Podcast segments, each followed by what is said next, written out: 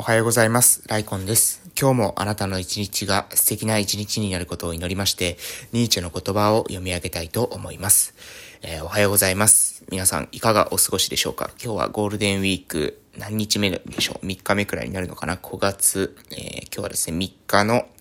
月曜日ということですね。いやー、どうですかね？えー、5月ね、入って3日経ってますけど、ゴールデンウィークっていうのはね、あの、私はですね、この、意外とね、この、えー、仕事を始めてからですね、えー、病院勤務だったんですね。で、えー、回復期の病棟で働いてましたので、回復期っていうのはですね、まあ、365日、えー、リハビリをやるのが、まあ、通例ということで、まあですね、あの、365日、えー、シフトで働いてましたので、こういったゴールデンウィークとか行って固まってですね、休みを取ることっていうのはなかったんですね。えー、なので、こうやってゴールデンウィークっていうのがあると、なんかね、うん、あのー、その、仕事してた時には、ゴールデンウィークなんて、まあ、いらないよ、みたいな感じだったんですよ。別に、そんなに休んだからって行くところないし、みたいな感じだったんですね。で、えー、それはまあ、今でもね、そんな変わらないんですけれども、あのー、私、福岡で勤めてたんですけど、その福岡にいる時に比べるとですね、この祝日とか、えー、連休っていうものに対する、なんか、あ、えー、なんていうのかな、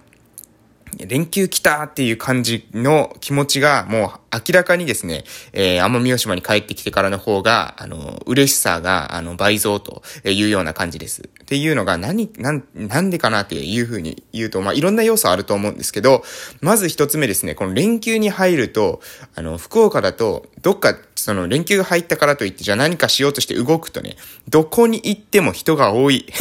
そりゃそうですよね。私が行きたいところは、みんなもね、あの、その、誰かが行きたいところっていうのは、誰かが何かしらで情報を仕入れてきてる時点で、その情報って他の人もね、知ってるので、えー、もう人だかりがね、できまくるわけですよね。えー、でも、このですね、私の奄美大島某村、スカスカ。スカスカ、どこ行ってもスカスカ。うん、ほんと。観光客がですね、たまにこうレンタカーで、え通っているものの、もう福岡のですね、あの人混みを見てきた、え私からしたらですね、もう非常に快適、人がいない、え過ごしやすいというような感じです。人がいない嬉しいみたいなことを言うとね、お前な、何なんだというふうに思われるかもしれませんけどね、やっぱり、あれだけ、何ですか、狭いところにあれだけの人がいるって住んでる、えー、っていうのはね、もうね、異常ですよね。うん、異常だと思う。あれは、なんか逆にストレスですもんね、人がいるのが。なんか人がいないところに行きたいって思ってましたね。えー、なので、えー、非常にですね、連休、えー、奄美大島に来ると、あの、連休の価値が上がります。はい。これはね、あの、人混みで消耗してしまう人にはですね、えー、ぜひ、えー、知ってほしい情報だったので、えー、今日はこの話をさせていただきました。で、この連休をですね、有効活用して、実際今ね、奄美大島もですね、あの、緊急レベルがなんか5みたいな感じで、えー、発令されてますので、まあ、いろんなところにですね、人と、えー、行ってワイワイするなんてことはですね、あまりこう、はばか、はばかられるっていうんですか、えー、自粛した方がいいと。いうような、え、ところなので、え、まあ、この自粛中、もうね、福岡で自粛だったら地獄ですよね。家でも YouTube 見るか、ね、Amazon プライム見るかみたいな、Netflix 見るかみたいな感じの、え、生活になると思うんですけど、ここだったらね、あのもう自粛でもですね、できることがいっぱいあるんですよ。もう畑耕すとかですね、あの実家の掃除するとかですね、こういったことができると。で、これできないでしょ、絶対ね。福岡に行ってください。福岡でね、休みでね、もう自粛になったから畑するわ、とかですね。もう休みになったから、あの、家ををちょっと実家を片付けて、なんか有効活用できるように、ちょっと実家片付けるわとかね、できないでしょ、絶対。というふうに思ってるわけです。まあね、できる人もいるかもしれないけど、ほとんどの人はですね、できないんじゃないかなというふうに思います。なので、えー、もう繰り返し言いますけれども、もう奄美大島で来て、えー、祝日、連休が来るとですね、もうめっちゃ楽しいということで、えー、今日もですね、何か、あの、何かしらですね、楽しいことをしていこうかなというふうに思っております。えそれではですね、えっと、えー、早速ニーチェに移らせていただきましょうか。もうちょっとね、話したいことはね、いっぱいあるんですけども、ちょっとニーチェが迫ってますので、えニーチェの話をさせていただきたいと思います。えー、今日の内容は、友人を作る方法ということです。それでは、いきます。友人を作る方法。共に苦しむのではない。共に喜ぶのだ。そうすれば、友人が作れる。しかし、嫉妬とうぬぼれは友人をなくしてしまうから、ご注意を。はい、えー、人間的なあまりに人間的なから友人を作る方法ということです。え共に苦しむのではない、共に喜ぶのだ。というところですね。これ、えー、結構ね、本質的な内容ですよね。えー、ね、もうこれね、いやでもね、まあ、やっぱ、いる、一緒にこう困難を乗り越えてきたっていうよ、のことによっては友情って育まれると思うんですよ。でも、やっぱこう、そう困難を乗り越えてきたからですよね。これ多分、この言ってること、あの、皆さんね、いや、なんか、苦楽を共にした方がいいと思う。だから楽しんでるだけじゃダメだと思う。みたいな感じで考えるのはですね、結構浅い理解かなと思ってます。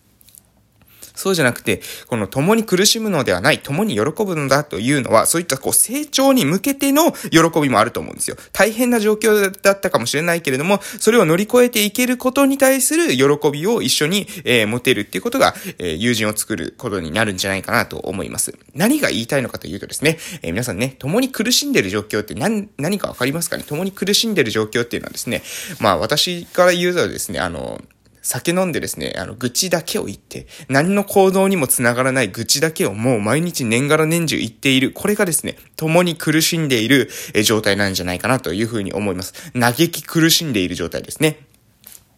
何を言、もう言って、言って、まあ、言ってね、それから行動がこう変わってくるとか、この目的のための話し合いだったらいいと思いますよ。それを言って、言って、言って、って愚痴った後に、次にですね、自分のその成長がある、自己成長のために行動が、につながってくるような愚痴っていうんですか。まあ、それは反省なのかわかりません。私はその愚痴と反省って何が違うのかって考えた時に、やっぱね、愚痴ってのはね、結果行動しない。愚痴を言うだけで満足になってしまう。愚痴だけ。もう愚痴を言うだけ。そこで終わってしまうのが愚痴です。そうじゃなくて、それをね、自己成長につなげていく。ね、ここが不満だった、ここが嫌だった。だから僕はこうするというふうに行動につなげている、まあ、うん、愚痴っていうんかな？あの、行動につながる愚痴だったらもう、それ OK、OK だというふうに思います。何より良くないのは、やっぱ現状の、に対して文句を言うけれども、え現状が全く変わらない。現状の行動が全く変わらない。これはね、なぜ良くないのかというと、また明日もですね、同じことで、え愚痴ることになるからです。だってあなた何もしてないもん。何も変わってないもん。何も変わってないのに状況だけね、変わるわけないじゃん、というふうに思うわけですね。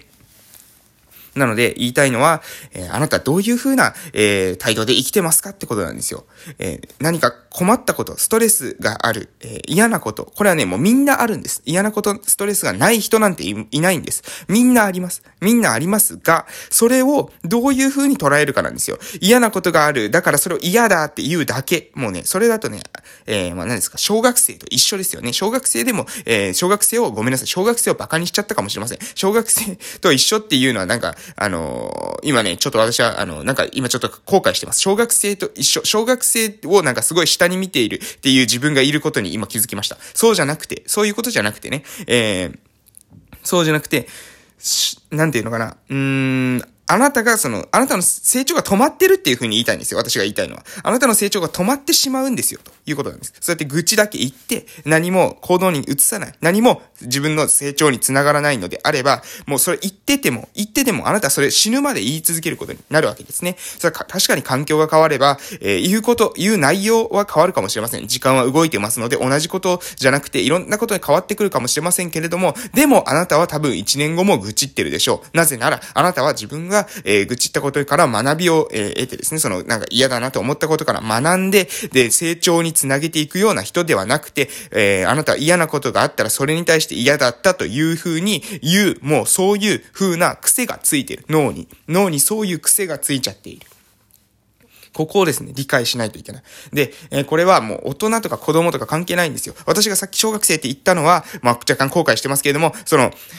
小学生っていう、要するにその段階で止まってるんですよ。その物事に対していろいろ考えられるようになった時に、えー、これがいいこと、これが悪いこととかっていう、そういう、えー、分別がつくようになった時、それからですね、もう自分が悪いとことが、なんか嫌なことがあった。それを解決していこうというふうに考えるのではなく、それに対して嫌だなというふうに思うだけ、そこで止まってしまった。成長が止まってしまったから、えー、そういったもう小学生という表現を使わせていただきました。なんかね、小学生の方でこれを聞いてる方でですね、えー、ご不快なですね、思いをされた方にはですね、大変、えー、申し訳ございませんでした。えー、っとですね、成長していきたいというふうな、えー、意味合いというかで、ニュアンスで使ったということをですね、ご理解、ご理解いただけますと、えー、嬉しいです。はい、ということで、えー、皆さんですね、ぜひ、えー、そこ考えていただけたらなと思います。今日より明日成長しているかどうかですね。で、明日じゃなかったら明後日、明後日じゃなくて明日、明後日、えー、こういうふうに成長を続けていってください。うん？明日じゃなかったらじゃなくて、今日じゃなかったら明日なんですよ。やっぱ明日成長しないと、あの、明後日成長できないんですよね。なので、一日一日、これは私たちの有限な時間っていうのがすり減っていってるんですね。時間っていうものは、どんどんどんどん、えー、私たちは、えー、有限な時間の中に生きてますので、えー何もしなくてもなくなっていきます。なの、しかし、その体力とか、えー、そういった挑戦というものは、若い方がしやすい。なぜかというと体力があったりですね、頭の回転が速かったり。そして何より、まだその挑戦しないという癖がついてない。えー、挑戦しないという癖が長年蓄積した人が挑戦するっていうのはこれ非常に厄介。なぜかというともうそういう癖がついてるからね。挑戦しないという癖がもう身に染みてるんですよ。骨に染みてるんです。もう超、もうそれがベーシック、挑戦しないのがベーシックになっちゃうんですね。なので、そうなる前に、そうなる前に、あなたが今日やりたいことを一つやってみてください。で、それをですね、友人たち、もしね、えー、一緒にできること、チームでできることがあったら、チームでやってください。で、そして乗り越えていく。その中で、一緒に突破していくことによってですね、友情というものはできてきます。なんとなくいるだけでですね、いつも何もない時に寄り添ってくれるのが友達、みたいなこと言う人がいますけど、そうじゃないんですよ。自分たちで、自分の価値観、目的を達成する。相相手も自分の価値観、目的を達成する。そうやって、二人ともですね、その自立してる、足、地に足がついて自分の足で立てる。その上で協力できるような状態にある時こそが友達なんじゃないかな。二人でともですね、もう突破していかないといけないですね。まあ二人じゃなくて三人でも四人でもいいですけれども、えその友達がみんな自己成長を続けていくっていうのが非常にいい状態なんじゃないかなと思います。それでは、今日はこの辺で終わらせていただきたいと思います。これから今日というあなたの人生の貴重な一日が始まりますえ。ゴールデンウィークもですね、残すところあと数日ということでえ、今日もですね、何かしていただけたらなと思います。それでは、